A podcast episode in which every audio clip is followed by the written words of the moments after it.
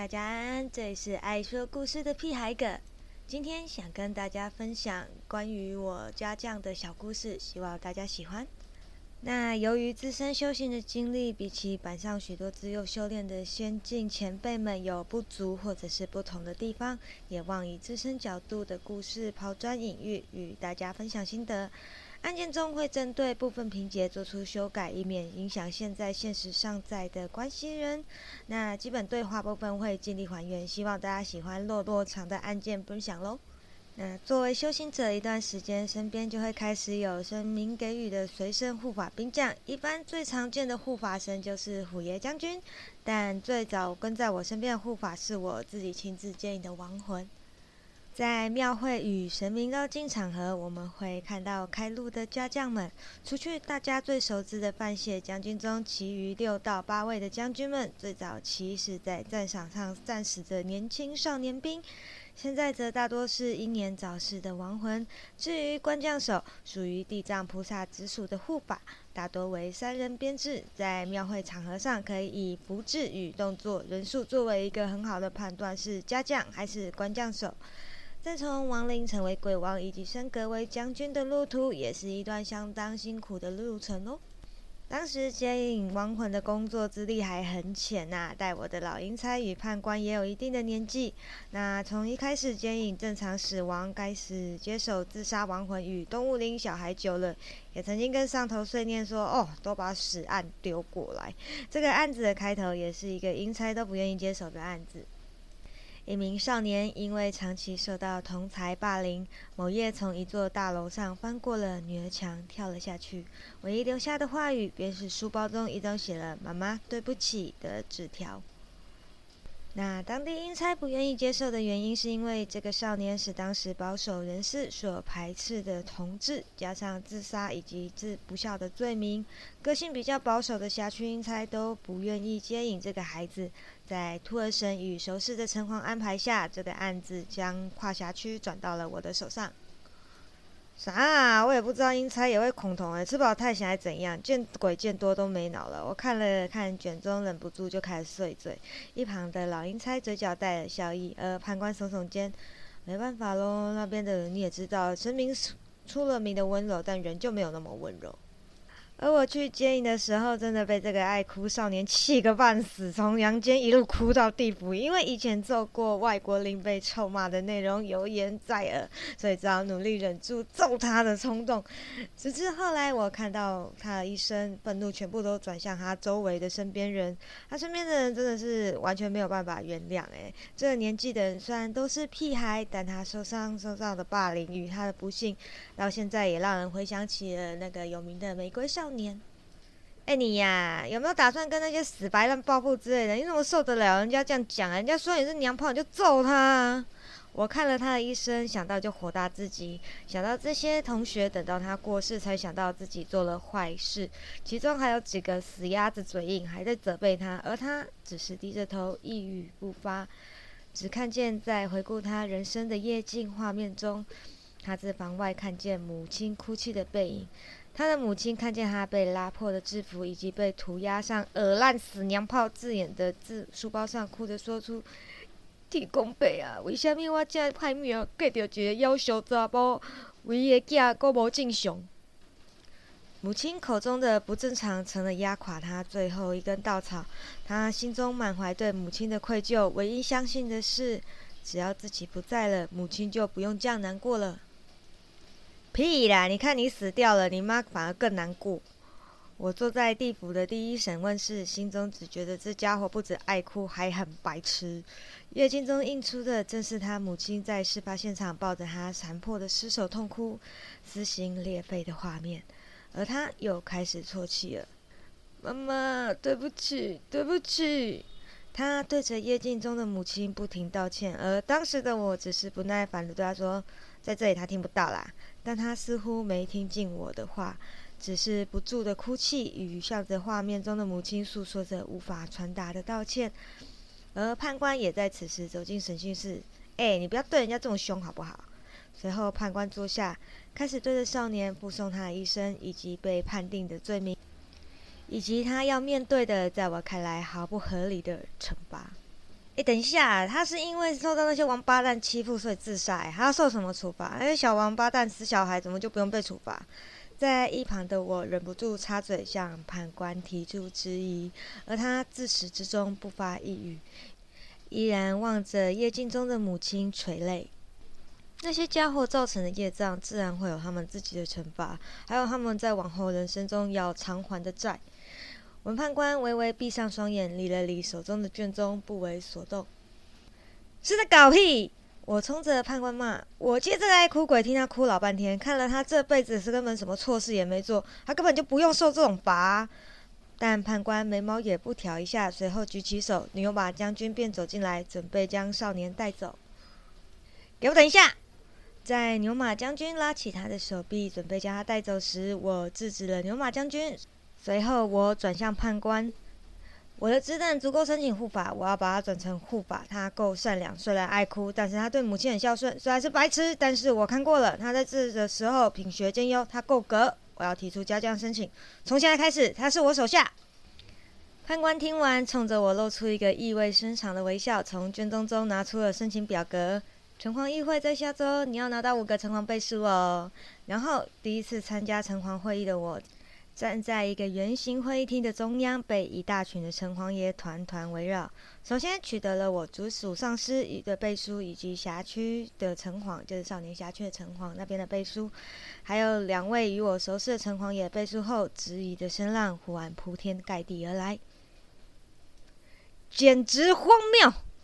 一位城隍洪亮的骂声使整个会议厅都震动。我站在会议厅正中央，抬头与那位怒目的城隍互视。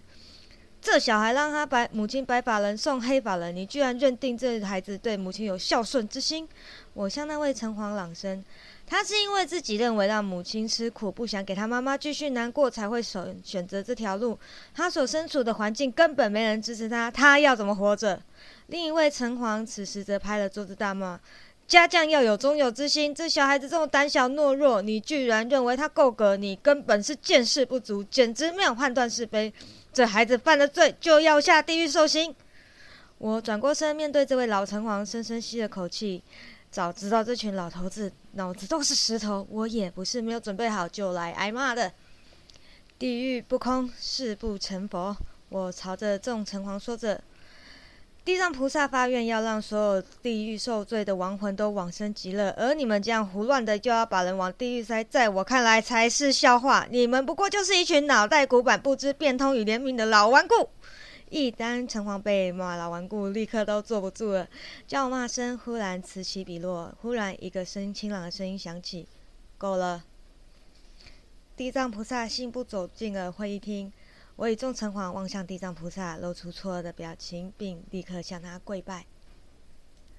我记得你是在世英差某某某吧？地藏菩萨走到我跟前，将我拉起。你今天将这个亡灵赦罪，明天依然会有因为相同罪名的亡魂被判罪。你觉得你能全部将都将他们从地狱中拉出来吗？我愣了半晌，但随即回答：也许我不能全部都救，但我遇上了，我就要救。地藏菩萨语气依然平和的，随即问着：“怎么救呢？你不可能养起超过数量的家将，就连生命都有极限。你一个凡人要怎么救呢？”地藏菩萨握着我的双手，虽然话语是质疑的，但我觉得他是期待我的答案。修行，我会让自己足够强大，我会尽我所能的强大，也会让他们足够强大。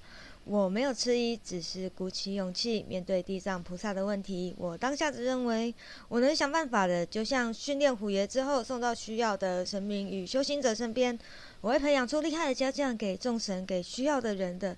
你们都爱说我是这里最强的阴差，那我这就证明我够强。我会让众神与大家知道，某家将是精锐中的精锐。终有一日，我的家将可以与你的灌江手并肩。我会训练出最强的家将。地藏菩萨听完，就忽然笑了起来。训练家将跟训练虎也可不一样啊！但我知道，我给他想要的答案。此时，众城隍也通通都都在我的申请书上盖了印，全数通过。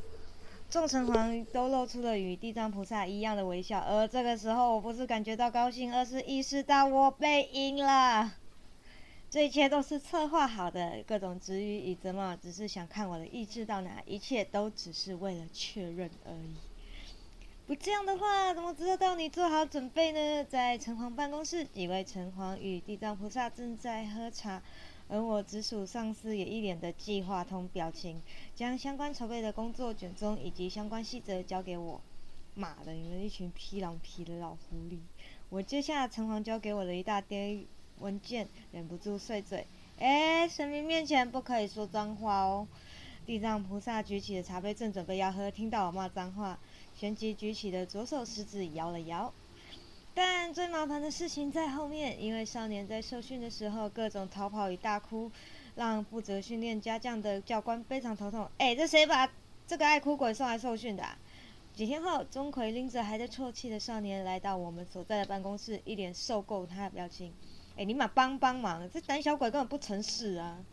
钟馗将满脸泪水的少年往我这推了一把，少年被推了一个摆，还一个踉跄撞上我的办公桌，低下头。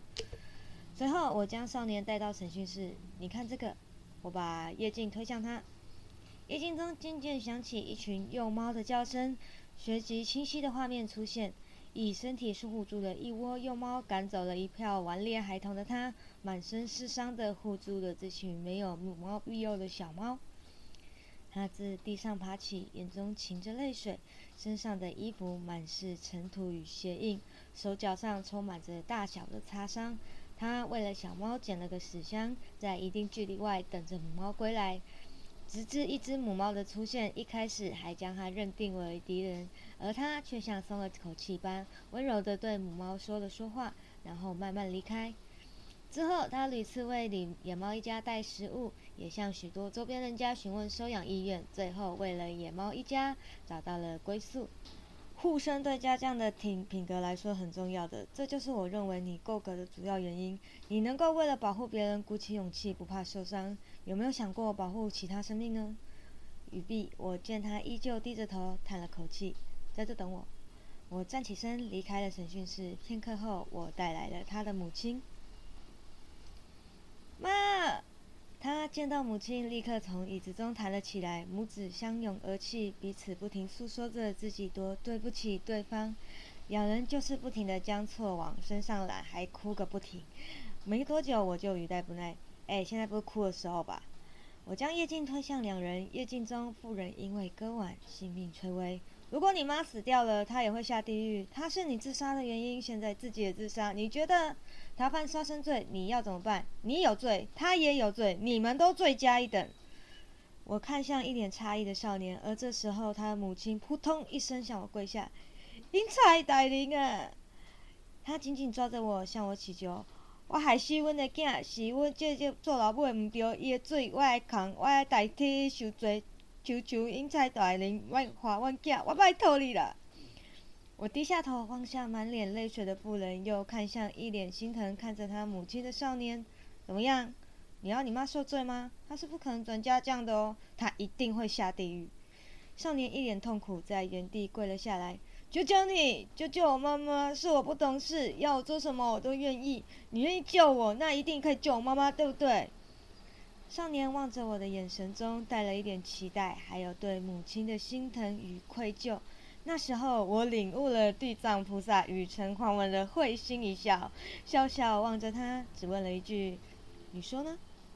而他在那一刻也领悟了。我已经看见他眼神中出现了拯救那一窝猫咪的勇气了。